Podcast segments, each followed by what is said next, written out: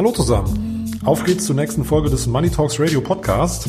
Heute wird, es wieder richtig spannend. Zu Gast ist Stefan Mehrath, Unternehmer, mehrfacher Bestsellerautor und Eventveranstalter des Woodstock für Unternehmer, ähm, an dem unter anderem auch Sir Richard Branson teilgenommen hat. Stefan hat ja, vielen tausend Unternehmern, mich eingeschlossen, wegweisende Denkanstöße für ihre Entwicklung, gerade für ihre unternehmerische Entwicklung gegeben und ähm, ja, diese auch auf diesem Weg begleitet. Wir haben also jede Menge spannende Themen, die wir jetzt gemeinsam besprechen wollen. Und von daher sage ich herzlich willkommen, Stefan. Schön, dass du da bist. Ja, hallo Christian, danke für die Einladung und äh, danke auch für die schöne, nette Einführung. Ähm, insbesondere mit dem Verweis auch auf äh, Light the Fire, Woodstock für Unternehmer und Richard Branson. Das war eine ziemlich coole Sache damals. Ja, das, das, das glaube ich. Äh, ich habe leider nicht dran teilgenommen, aber äh, vielleicht kommen wir gleich einfach noch kurz drauf. Mhm. Ähm, Stefan, jetzt habe ich schon einige einleitende Worte ähm, zu dir gefunden. Ähm, ich würde dich trotzdem bitten, erzähl uns doch einfach ein bisschen was zu deiner Person, zu deinem Werdegang und äh, vielleicht auch zu aktuellen Projekten. Ja. Also ich bin jetzt seit äh, etwas über 20 Jahren Unternehmer. Ich habe da relativ ahnungslos, muss ich sagen, 1997 angefangen äh, mit damals einer Internetfirma haben mir gedacht, Internet ist ganz neu, äh, die Firmen brauchen Websites, äh, ich kann Websites machen und äh, habe dann da losgelegt. Äh, das am Anfang ging es erstmal gar nicht, habe mich gar nicht, habe mich gewundert, warum, aber blieb dann halt dran. Irgendwann ging das dann richtig zur Sache. Also es waren dann immer mehr Leute um mich rum, äh, zwölf Leute und äh, irgendwann hatten wir auch ein Investment gekriegt, waren wir dann 30 Leute und äh, ich habe eigentlich, also was ich richtig gut konnte, war, war Programmieren und Websites machen, aber was ich gar nicht gut konnte, waren Unternehmen führen und ich muss sagen, jetzt rückblickend betrachtet mit den 30 Leuten war ich äh, dramatisch überfordert. Und äh, das kam dann halt auch, wie es kommen musste. Also kam natürlich auch dazu, dass die New Economy dann langsam eingebrochen ist. Äh, dann habe ich irgendwie massenhaft Fehler gemacht, falsche Leute ausgesucht, falsche Strategie und so weiter. Das Ergebnis war im Jahr 2003 äh, musste ich Insolvenz anmelden und habe mich einmal wirklich richtig kräftig schütteln müssen. Und äh, habe aber überhaupt nicht verstanden, was habe ich, hab ich falsch gemacht. Ich wusste zwar, ich hatte Fehler gemacht, aber ich konnte die Fehler nicht identifizieren. Und das war für mich sozusagen die Initialzündung, wo ich begonnen habe, erstmal äh, selbst zu lernen. Ich habe damals angefangen, so 100, 150 Bücher pro Jahr zu lesen. Okay. Ich habe roundabout äh, zehn, zehn Seminare pro Jahr besucht. Ich habe mir einen Coach genommen. Ich habe jeden einigermaßen erfolgreichen Unternehmer, den ich getroffen habe, äh, gefragt, was, was er anders macht und habe da wirklich intensiv gelernt, habe auch gleich dann mein nächstes Unternehmen gegründet habe dann so nach anderthalb Jahren meine Schulden erstmal losgehabt. Das zweite Unternehmen lief dann ganz gut. Und dann kamen plötzlich befreundete Unternehmer zu mir und fragten mich, hey, äh, ich bin gerade auch in so einer fast Insolvenzsituation, kannst du mir nicht mal helfen? Und ich dachte mir zuerst, was wollen die von mir? Ich war ja gerade selber erst Und dann dachte ich mir, naja gut, aber äh, wie das so ist in so einer Pleitesituation, das weißt du ja und ein bisschen was hast mittlerweile auch gelernt.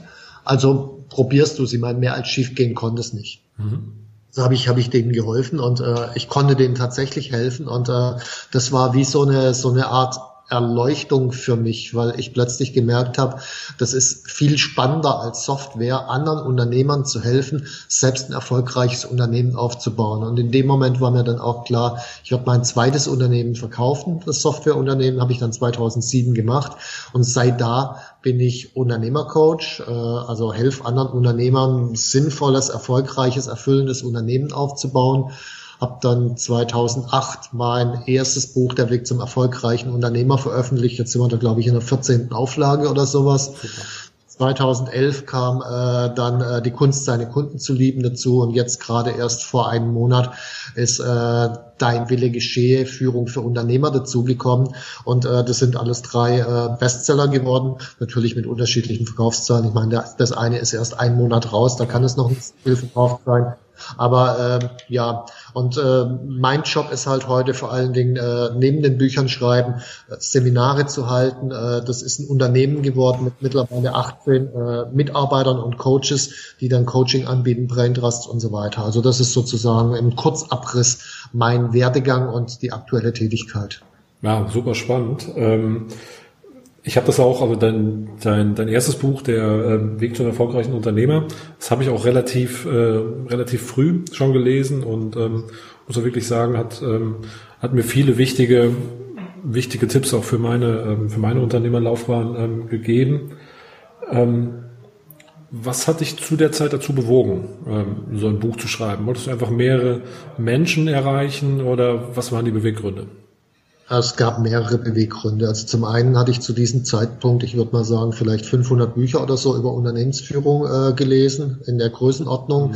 Und äh, das erste, was man dann äh, im Kopf hat, ist nicht irgendwie äh, ein klares Konzept, sondern man hat erstmal eine riesen Verwirrung im Kopf weil äh, in ganz vielen Büchern stehen unterschiedliche Sachen drin, an ein paar Stellen steht auch was ähnliches drin, was ist jetzt richtig, die widersprechen sich teilweise und so, so das Motiv für mich war erstmal äh, diese Verwirrung zu beseitigen und wenn ich ein Buch schreibe, dann muss ich ein Gesamtkonzept entwickeln, das eine größere Anzahl von Lesern auch tatsächlich versteht. Das heißt, es war so eine Art Disziplinierungsinstrument für mich selbst. Das war die eine Seite.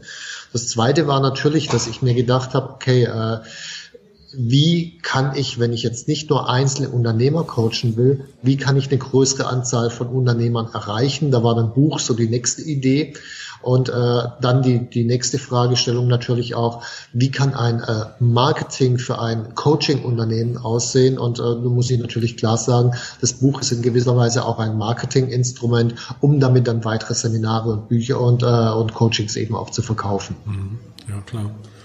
Ähm, ich stelle mir das auch relativ relativ zeitaufwendig vor. Ähm, so ein Buch, ich meine, gerade wie, wie du es jetzt geschrieben ja. hast, ich finde das sehr, sehr angenehm, weil es, ähm, ich sag mal, im Endeffekt ja im Storytelling-Stil mhm. ähm, geschrieben ist. Ähm, hattest du vom, Grund, vom Grunde her auch ein Talent dafür, ähm, fürs Schreiben, oder hast du, hast du dich einfach reingestürzt? Also mein Deutschlehrer hätte sicher gesagt, ich habe kein Talent gehabt, da hatte ich immer irgendwie eine 4 oder eine 5 aber das ist nicht der Punkt. Der Punkt ist, dass ich so ab dem Alter von vielleicht 17, 18 habe ich angefangen, Tagebuch zu schreiben und habe da sehr viel Schreibtraining. Also sind roundabout jetzt mittlerweile 12.000 Seiten, 14.000 Seiten okay. Tagebuch, die da zusammenkamen. Das ist einfach Training letzten Endes an der Stelle gewesen. Dann habe ich äh, sieben Jahre lang Philosophie studiert. Da lernt man auch mit Worten umzugehen. Also von daher, es war eher ein Training als ein Talent. Wobei in den meisten Fällen, wenn man sich ein Talent dann äh, anguckt, wie das entstanden ist, stellt man fest, das war in den meisten Fällen auch nur Training und nichts, was von Geburt an da ist. Hm, okay. Ähm, das Thema, du hast es gerade kurz angesprochen, ähm, das will ich gerne mal festhalten für, für, für einen späteren Zeitpunkt. Das Tagebuch. Ähm, mhm. Ist mir jetzt auch des Öfteren schon untergekommen. Ich komme gleich nochmal drauf, ähm, auf so ein paar ähm, Erfolgsmechanismen. Vielleicht können wir das in dem Zusammenhang einfach nochmal aufgreifen. Ja, ja. Ähm, vorher würde ich gerne noch wissen, ähm, wie kann man sich so deinen Alltag als, als Unternehmercoach vorstellen? Äh, mein Alltag als Unternehmercoach ist äh, durchaus äh, naja, vielleicht nicht ganz so, wie man sich das vorstellt, weil ich selbst, ich coach ja seit 2009 gar nicht mehr. Ich gebe okay. noch Seminare und äh, mache den Intensivbraintrust und das Unternehmertraining. Mhm. Und äh, ich habe für mich definiert zur Gründung von Unternehmercoach, dass ich maximal 50 Tage pro Jahr rausgehe zu Kunden, also egal ob Seminare oder Coachings. Mhm. Das habe ich deshalb für mich definiert, weil ich habe ja in meinem Buch diese Unterscheidung Fachkraftmanager und Unternehmer getroffen. Ja. Und für mich ist ein Seminar halten oder ein äh, Coaching machen, ist ja letzten Endes Fachkraftaufgabe. Ja. Und es war für mich klar, ich muss das für mich begrenzen, weil wenn ich es nicht begrenze, dann laufe ich an die gleiche Falle rein, vor der ich meine Kunden bewahren will. Mhm. Deswegen habe ich für mich gesagt, maximal 50 Tage pro Jahr, mehr nicht.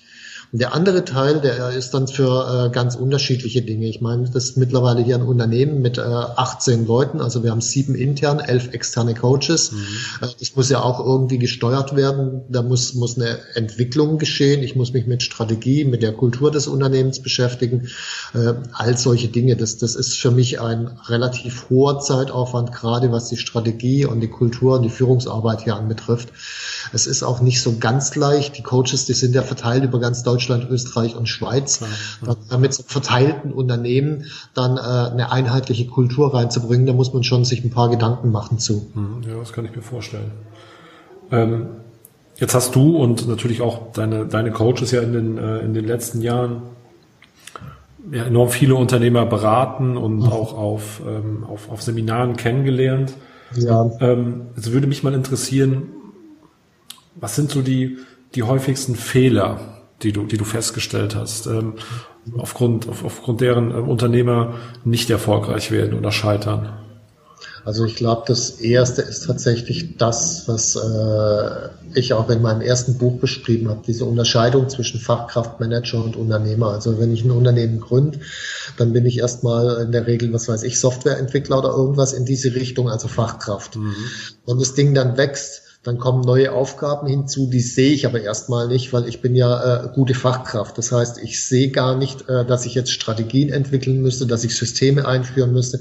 Diese ganzen Dinge sehe ich nicht. Und selbst wenn ich sehe, dann kann ich es in der Regel nicht. Äh, und versucht es dann, also Dinge, die man nicht kann, versucht man oftmals zu vermeiden und dann programmiert man lieber wieder ein bisschen. Also das war in meiner ersten Firma so das typische Thema, wenn äh, das Business nicht so ganz gut lief, was ich als erstes gemacht habe, war, ach, wir könnten noch ein neues Feature in unsere Software einbauen, dann bin ich hinterm Computer verschwunden. Das ist natürlich die falsche Sache. Mhm.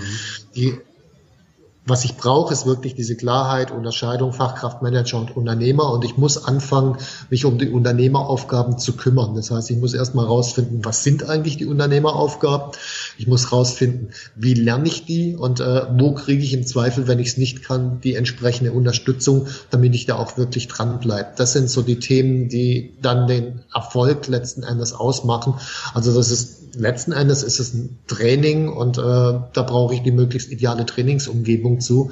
Und die Unternehmer, die es nicht hinkriegen, die äh, beschäftigen sich nicht mit sich selbst, mit ihrer eigenen Entwicklung, die ja setzen sich nicht diesem Training aus. Das ist meine Erfahrung. Mhm.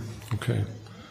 Ähm, wenn man jetzt so den, den Umkehrschluss nimmt, ähm, was sind dann wirklich so die, die Erfolgsfaktoren? Ähm, ich sag mal einfach, einfach Dinge, die du bei wie du bei vielen oder, oder allen erfolgreichen Unternehmern gesehen hast, was machen die gleich, ähm, was sie erfolgreich macht, haben eben dieses, dieses, dieses System für sich verstanden, dass sie das trennen müssen oder gibt es doch noch weitere, ähm, weitere Merkmale, die dir aufgefallen sind? Also dieses System ist natürlich wesentlich. Dann äh, haben die auch eine relativ klare Strategie meist im Laufe der Zeit ausgearbeitet, ziemlich spitz fokussiert auf eine kleine Zielgruppe mit einem speziellen Problem. Äh, das ist finde ich sehr, sehr wesentlich. Dann, äh, sie arbeiten regelmäßig an sich selbst und an ihrer eigenen Entwicklung. Was dann für mich noch dazu kommt, ist, sie haben sich ein Umfeld geschaffen oder gesucht aus äh, Unternehmern, die auch auf dem Weg sind, sich weiterzuentwickeln und tauschen sich mit denen regelmäßig äh, extrem offen und extrem direkt und auch hart aus. Also das ist was anderes jetzt. Ich meine, klar, man trifft irgendwie als Unternehmer auf andere Unternehmer, zum Beispiel bei irgendwelchen Networking-Events äh, von der IHK oder BNI oder sonst irgendwas. Aber das Problem dabei ist, dass die meisten dorthin gehen, um Business zu machen. Ja. Und wenn ich dorthin gehe, um Business zu machen, dann muss ich mich möglichst positiv darstellen. Das ist so eine Art Vortanzen und alle anderen machen das auch. Wenn ich mich möglichst positiv darstelle, kann ich nicht gleichzeitig offen sein und mit anderen meine Fehler diskutieren, um die Fehler zu verbessern. Mhm. Das heißt, es sind zwei komplett unterschiedliche Arten von, von Netzwerken oder Umfeldern. Im einen Fall geht es darum, Business zu machen und im anderen Fall geht es darum, mich weiterzuentwickeln. Beides gleichzeitig ist seltenst möglich. Also nur, wenn ich einen Unternehmer richtig gut kenne. Mhm. Okay. Ähm, jetzt würde ich ganz gerne nochmal auf das Thema mit dem, mit dem Tagebuch ähm, zurückkommen, mhm. weil ich das auch schon an, an vielen Stellen und ähm, von vielen Unternehmern gehört habe, in unterschiedlichen Ausprägungen. Wozu nutzt du dieses, dieses Instrument genau? Ähm, warum ist es für dich so wichtig, dass du jetzt schon über 14.000 Seiten ähm, geschrieben hast? Mhm. Also mir, mir geht es um äh, mehrere Dinge. Das, das Wichtigste ist für mich die äh, Selbstreflexion, mich wirklich zu hinterfragen, bin ich jetzt auf dem richtigen Weg, ist das die beste Methode, äh, warum habe ich in einer bestimmten Situation so reagiert und nicht so, also wirklich das, das Ganze zu reflektieren, aber wichtig ist das Ganze immer im Hinblick auf eine positive Entwicklung. Mhm.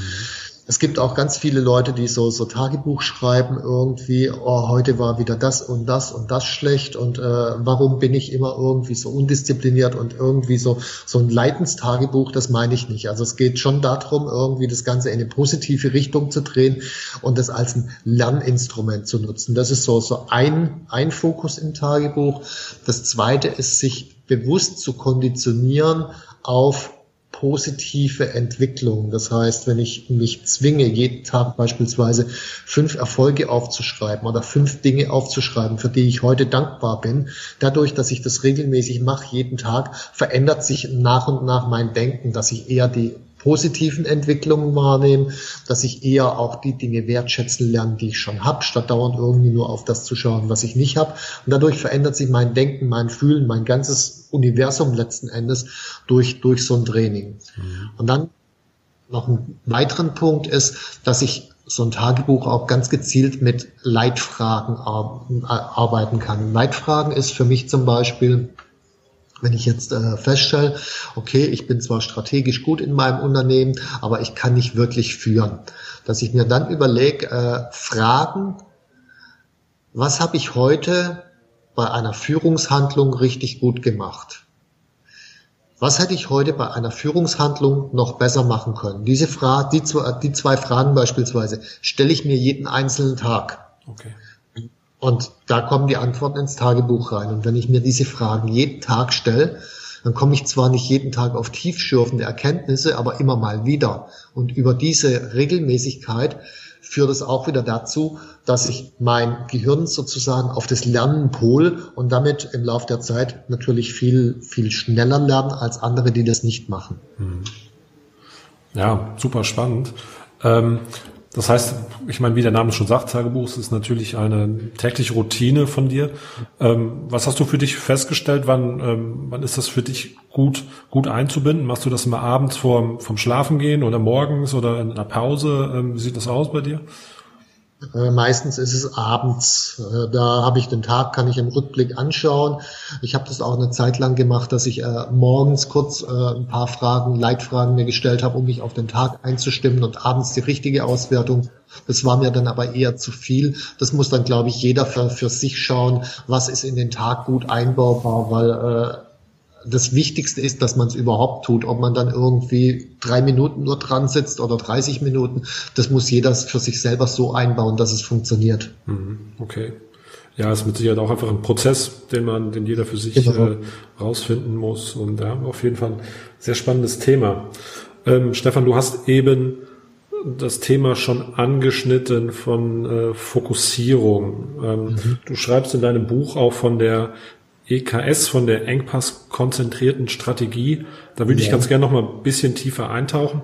Kannst mhm. du uns da noch ein bisschen was, was zu erzählen, ähm, was, was ja. damit ähm, gemacht Gut, also die engpasskonzentrierte Strategie ist ja ursprünglich vom äh, Wolfgang Mewes mhm. entwickelt worden in den 50er, 60er, Anfang der 70er Jahre.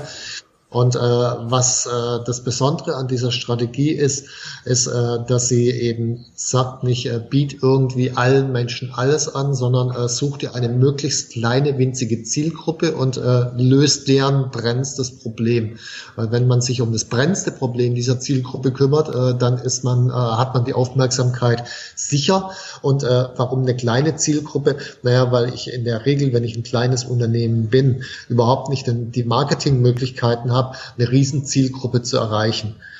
Mit einer kleinen Zielgruppe habe ich die Chance, sehr viel schneller Marktführer zu werden. Und sobald ich Marktführer bin in meiner winzig kleinen Nische, gelten für mich andere Regeln und Gesetze. Also neuere Gehirnforschung hat herausgefunden, früher ist man davon ausgegangen, im Ranking äh, oder im, im Kopf des Kunden gibt es so ein Ranking, erster Anbieter, zweiter Anbieter, dritter Anbieter, vierter Anbieter. Und wenn der Kunde kaufen will, guckt der sozusagen in dem Ranking nach und sagt, ja, heute kaufe ich mal bei dem ersten, heute mal bei dem vierten und so weiter.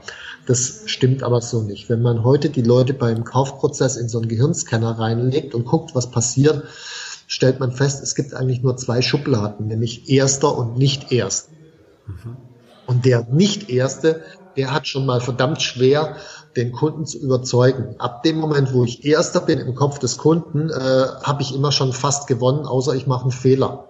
Und der andere, der muss richtig arbeiten. Deswegen ist die Zielstellung von der EKS, möglichst schnell der Erste im Kopf des Kunden zu werden. Und das schaffe ich am besten mit einer kleinen Zielgruppe, einem relativ klaren, spitz positionierten Produkt, das sich auf diese brennende konzentriert. Und der Effekt von der EKS, äh, also die haben ja einen relativ äh, ja, große, großen Track Record kann man sagen. Also Unternehmen wie äh, Würth, Britta, Wasserfilter, Town and Country und wie sie alle heißen, die sind alle mit der EKS groß geworden. Also ich wage fast zu behaupten, dass ohne die EKS äh, der Mittelstand mit diesen vielen deutschen Weltmarktführern in ja. irgendwelchen Nischenmärkten so gar nicht existieren würde oder zumindest nicht so stark wäre. Mhm. Allerdings muss ich auch dazu sagen, die EKS, die ist, also, hat ihre Hochzeiten gehabt in den 70er Jahren, äh, 80er Jahren und ab Ende der 80er Jahre ist die langsam irgendwie immer mehr in der Versenkung verschwunden, was äh, sicherlich an der, naja, nicht, nicht ganz so idealen Positionierung der EKS selbst liegt. Also für sich selbst haben sie nicht die richtige Strategie entwickelt. Das ist das eine. Und das zweite ist, dass äh, ab Mitte der 90er Jahre äh, durch die ganzen Neurowissenschaften einfach zusätzliche Erkenntnisse dazugekommen sind, dass der Kunde an vielen Stellen anders entscheidet, als man früher geglaubt hat, nicht nur rational, sondern vor allen Dingen emotional. Und das auch, was für mich sehr wichtig ist, der Stratege, also der Unternehmer an ganz vielen Stellen eben auch nicht rational entscheidet, sondern auch emotional. Und das hat mich ja dann dazu gebracht, mein zweites Buch die Kunst, seine Kunden zu lieben, zu schreiben, wo es um die Neurostrategie geht, was im Prinzip eine Art Weiterentwicklung der EKS ist. Mhm. Ja, spannend. Ähm,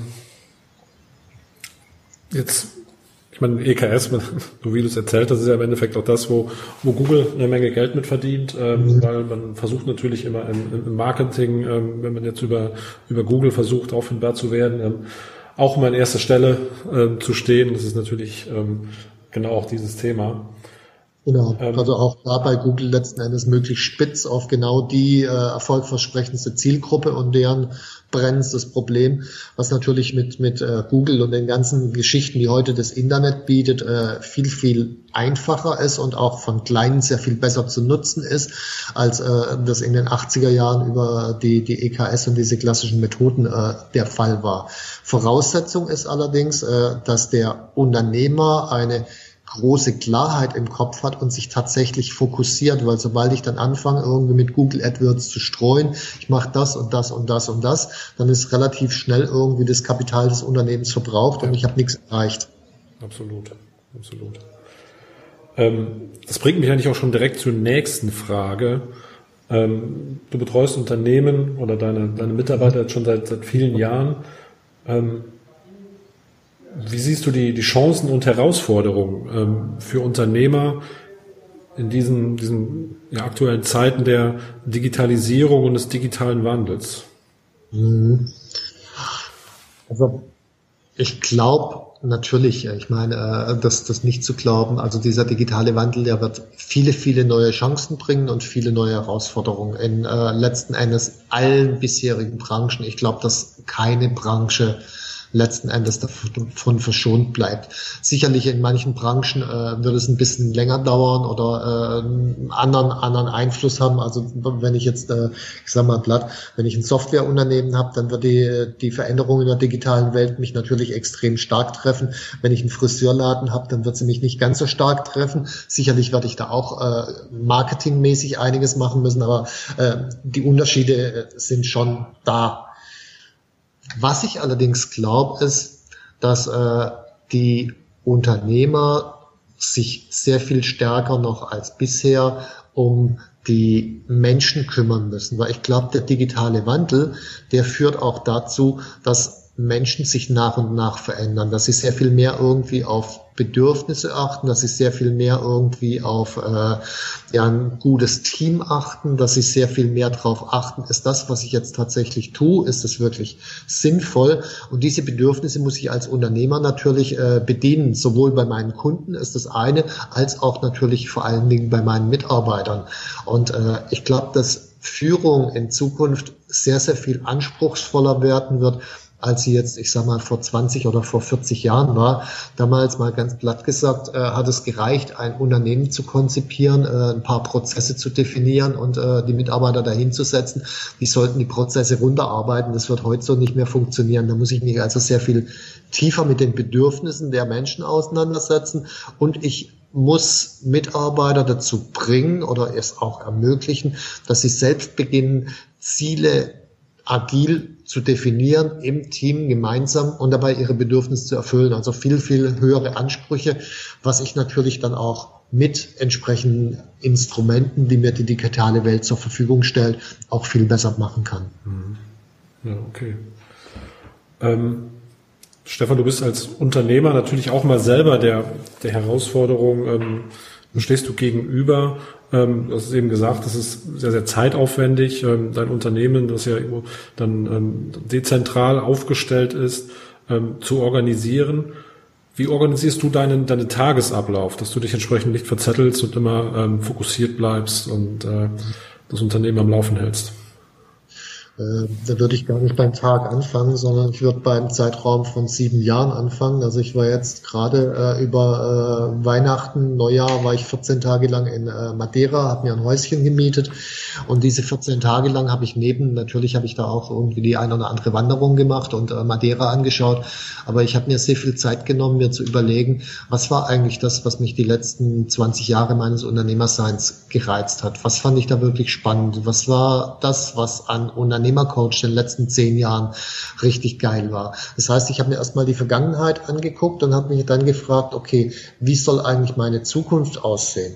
Und äh, bei der Vergangenheit habe ich festgestellt, na, das, was ich wirklich richtig super fand, war die eigene persönliche Entwicklung, die ich in den letzten 20 oder in den letzten 10 Jahren gemacht habe. Und dass ich das Gefühl hatte, wirklich was Sinnvolles zu tun. Dann habe ich mir gedacht, okay, diese Gefühle jetzt an mir selbst arbeiten zu können, weiter, mich weiterzuentwickeln und was Sinnvolles zu tun, will ich die nächsten 10 bis 20 Jahre auch erleben. Und dann habe ich mir die nächste Frage gestellt, welche Ziele muss ich mir denn setzen, um genau diese Erlebnisse zu haben. Daraus kamen dann eben Ziele für die nächsten sieben Jahre, wie sich mein Unternehmen entwickeln soll, wie sich auch meine Mitarbeiter, meine Coaches weiterentwickeln sollen, wie sich meine Kunden weiterentwickeln sollen. Und diese Ziele habe ich dann ganz klassisch erstmal runtergebrochen auf äh, ein Jahresziele, also vor allen Dingen eben das Jahr jetzt 2017. Und ab diesem Moment, wo ich jetzt diese Jahresziele habe, diese Ziele habe ich jetzt meinem Team übergeben und diese Ziele werden jetzt wiederum agil verfolgt. Das heißt, mit welchen Methoden, Maßnahmen und so weiter die Ziele verfolgt werden, entscheidet gar nicht mehr ich, sondern das macht alles mein Team. Mhm. Aber für mich ist es sehr wichtig, erstmal die, diesen, diesen großen Rahmen zu setzen, was auch meinem Team eine Sicherheit gibt, weil alle dann wissen, wo geht's hin, in welche Richtung arbeiten wir eigentlich gemeinsam.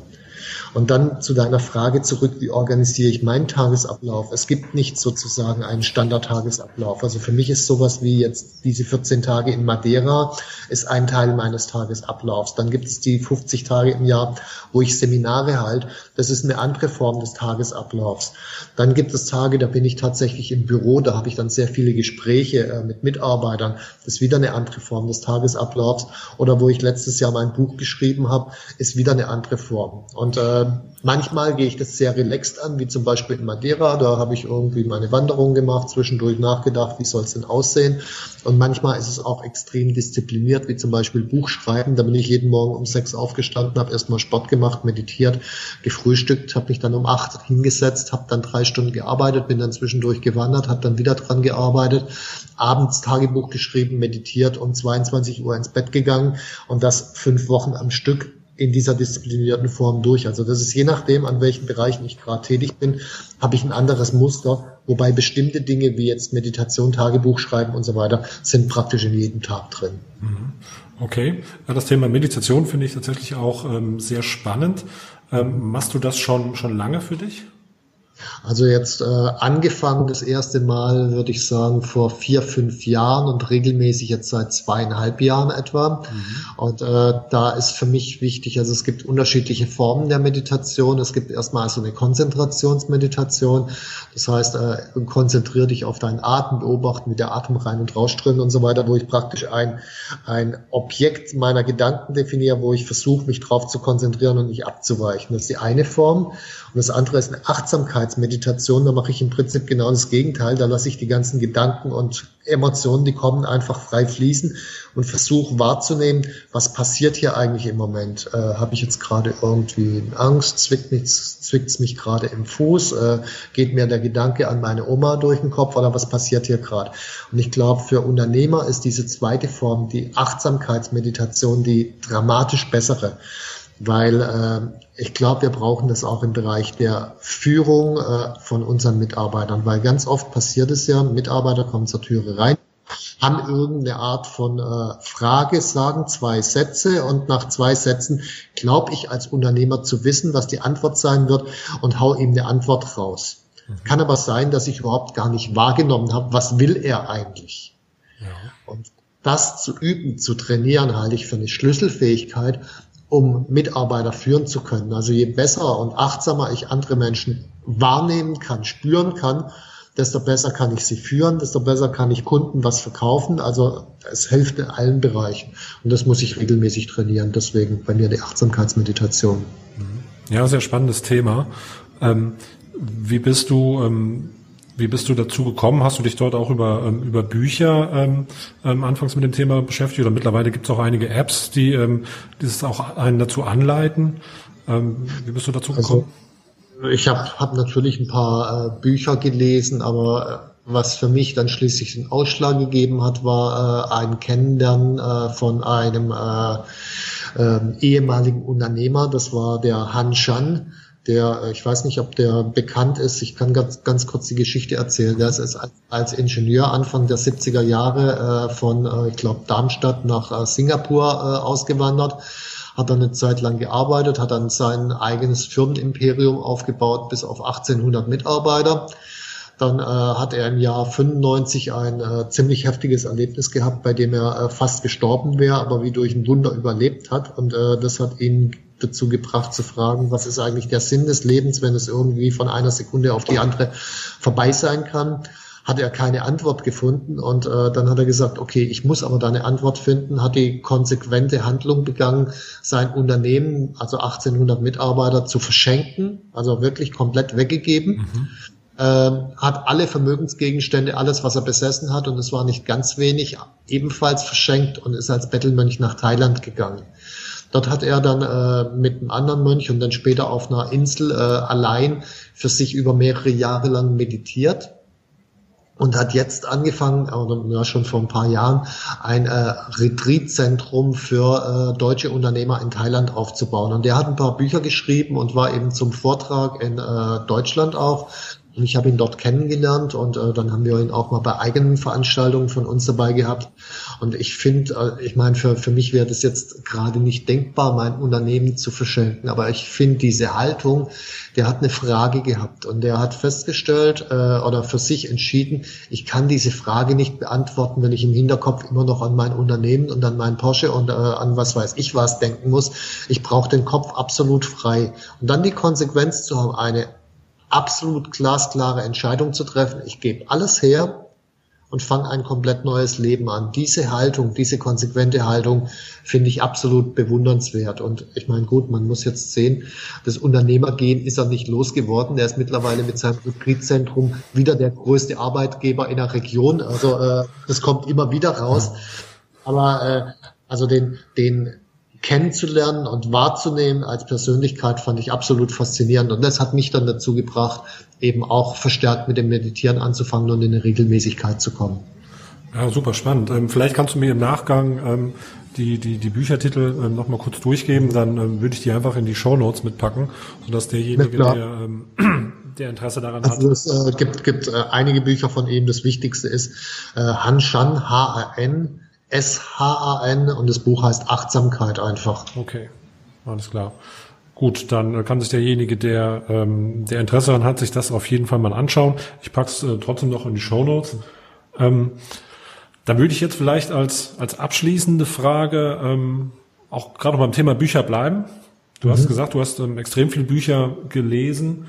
Ähm, wenn wir das jetzt so ein bisschen runterdestillieren würden, ähm, könntest du unseren Hörern aktuell so ich sag mal, zwei bis, zwei bis drei Bücher nennen, die ähm, für dich vielleicht auch jetzt aktuell ähm, so die wichtigsten sind oder wichtigsten waren? Äh, also wenn ich jetzt sagen würde, meine, ist das irgendwie ein bisschen Schleichwerbung, aber natürlich meine. Äh, nee, also was, was sicherlich auf dem Weg mit die wichtigsten waren, wenn ich jetzt die letzten äh, 15 Jahre überblickt, dann ist es äh, auf jeden Fall äh, von dem äh, Michael Gerber äh, das äh, Geheimnis kleiner Unternehmen oder so ähnlich äh, mhm. heißt es. Ähm, dann, äh, von dem gibt's auch nur eins auf Deutsch. Ja, okay. Packe ich auch einfach mit in die Shownotes rein. Ja. Dann von, von äh, der äh, Kerstin Friedrich, äh, das Einmal-Eins der Strategie, diese EKS-Geschichte. Mhm. Dann, äh, wen ich als Führungsperson äh, sehr interessant finde, ist ein Bill Heibels. Äh, der hat Bücher geschrieben, wie zum Beispiel Mutig führen. Mhm. Und äh, was ich zuletzt noch extrem spannend fand, war von dem äh, Ed Catmull, dem Gründer von Pixar, Kreativitäts AG. Äh, das ist eine extrem spannende Art und Weise, über Führung zu denken. Also der sagt da drin nicht irgendwie für so und so und so, sondern der bringt einen zu, über Führung anders zu denken, was ich extrem spannend fand. Und das war nebenbei auch derjenige, der äh, aus einem, äh, ja, ich sag mal, nicht ganz äh, äh, ja, feinfühligen Rebellen wie einem Steve Jobs äh, einen Menschen gemacht hat, äh, der äh, hinterher dieses große Unternehmen Apple aufgebaut hat. Also der ist sozusagen der Mentor von, von Steve Jobs gewesen, was Führung anbetrifft. Ah, okay, ja, super. Sehr spannend. Ähm, ich pack die Titel alle in die Shownotes rein. Ähm, ich werde mir auch auf jeden Fall das eine oder andere anschauen. Mhm. Ja, von daher würde ich sagen, ich, äh, ich denke, wir sind so langsam durch. Ähm, mir hat sehr, sehr viel Spaß gemacht. Mir auch. Sehr spannende Einblicke. Ähm, vielen Dank dafür, Stefan. Umgekehrt auch danke für die spannenden Fragen und für die Möglichkeit, hier in deinem Podcast zu sprechen, Christian. Ja, sehr gerne immer wieder. Vielleicht ergibt sich auch nochmal die Möglichkeit, ein anderes Thema aufzuklappen. Ähm, von daher ja, möchte ich einfach noch unsere Zuhörer kurz bitten, wenn euch der Podcast gefällt, bewertet uns gerne bei, bei iTunes mit fünf Sternen. Das gibt uns einfach die Möglichkeit, auch weiterhin ähm, interessante Gesprächspartner für euch zu finden. Und von daher sage ich ähm, Tschüss Stefan, bis demnächst und bis Christian und danke fürs Gespräch. Alles klar. Bis dahin. Ciao.